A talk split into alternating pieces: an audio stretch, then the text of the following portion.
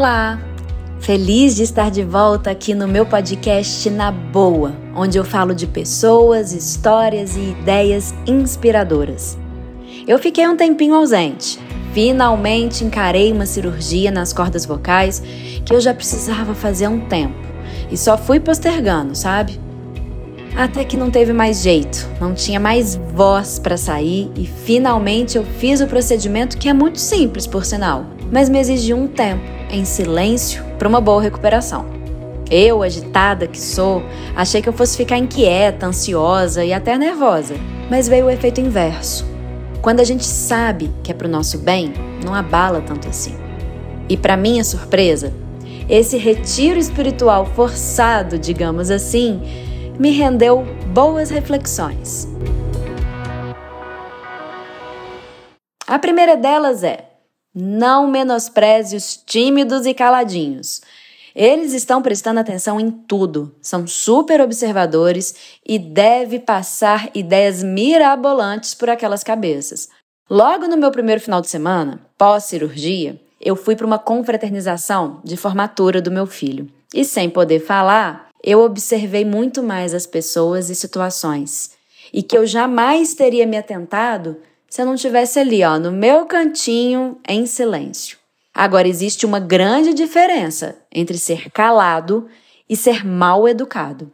Eu, pelo menos, eu fiquei com muita aflição de não poder dar um simples bom dia, um com licença e obrigada para as pessoas. Por mais que em alguns casos desse para eu avisar sobre a minha condição, ainda assim, eu fiquei muito incomodada e eu sei que eu passei por mal educada em várias situações. E vou te falar, deve ser horrível ser mal educada. Deve ser péssimo entrar no elevador e não perceber quem está ao seu lado, passar por um porteiro e não perceber que ali tem alguém. É isso. Deve ser horrível não perceber as pessoas. Mas não é que tem outros momentos que o melhor é ficar calada mesmo? Aí vai outra reflexão que me aprofundei bastante nesses dias aí de reclusão. Grande parte de ter adquirido esses calos nas cordas vocais eu sei que foi porque eu falo demais. Sempre gostei de contar casos, de contar minhas histórias, de dar meus berros quando encontro as pessoas queridas na rua. Mas também sempre tive uma necessidade muito grande de dizer o que penso, de me colocar, de me posicionar. Eu acho que a maturidade já vinha me trazendo esse freio, esse opa, será que eu realmente preciso falar isso? Mas de fato, essa cirurgia acelerou esse processo. Uma amiga minha me deu um conselho valioso recentemente, que virou um mantra. Se colocar para quem não quer te ouvir ou ver é um esforço em vão. Guarde suas energias para quem tem ouvidos e olhos. E não é que essa história de silêncio também acalma? Tudo começa em selecionar o que vamos dizer. Passar uma peneira mesmo, sabe? Nessa etapa eu garanto que muita raiva e impulso já vão ser brecados. E quando precisamos falar mais baixo ou manter o mesmo tom de voz, acabamos passando o mesmíssimo recado sem precisarmos nos exaltar e exigir mais do que nossa voz precisa ou pode dar.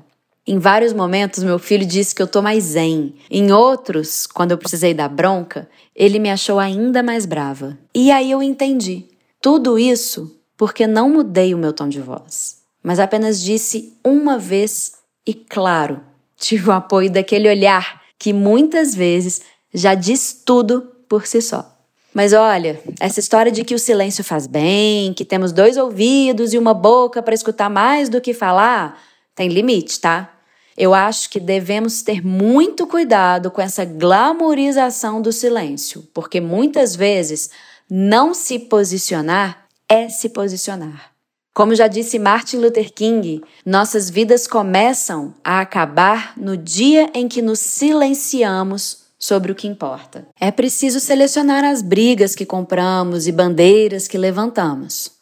Mas quando escolhidas, siga em frente, defenda, argumente, dialogue, se posicione. Vem aí um ano que vai nos exigir muito posicionamento. E eu não estou sendo nem um pouco pessimista, mas aquela trégua que a gente tanto merece depois de dois anos tão difíceis, eu acho que ainda não vai chegar em 2022. E eu não me refiro só à saúde, não, mas em todos os aspectos. Então, o que eu desejo para todos nós é coragem. Coragem para manter-se em silêncio quando for preciso e para se posicionar quando for necessário. E que venham mais reflexões, histórias, pessoas e ideias inspiradoras aqui no Na Boa. Eu espero você no próximo episódio.